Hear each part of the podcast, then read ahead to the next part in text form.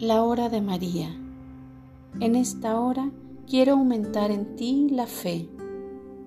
Gracias te doy porque hasta el momento estás siendo fiel a la hora de María y espero que la tomes como una gran devoción que obrará prodigios en ti, porque Dios me ha hecho la tesorera y administradora de todas las gracias celestiales y prometo entregarlas generosamente a todos mis hijos que a esta hora se encuentran rezando el rosario.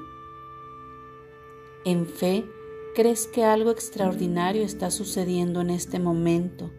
En fe, abres tu corazón para yo depositar los tesoros de Dios y hacerte rico, porque quien ha encontrado a Jesús lo ha encontrado todo ya que Él es la reserva que jamás se acabará.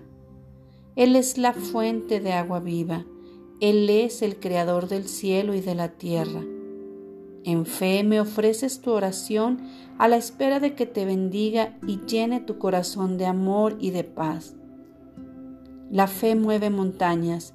Esta virtud teologal te llevará a presenciar las obras majestuosas de Dios.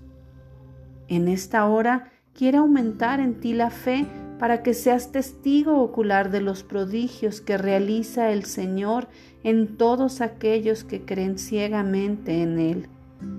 En esta hora, alma reparadora, abre tus manos para entregarte las riquezas espirituales de mi inmaculado corazón y hacerte puro en pensamientos, palabras y obras.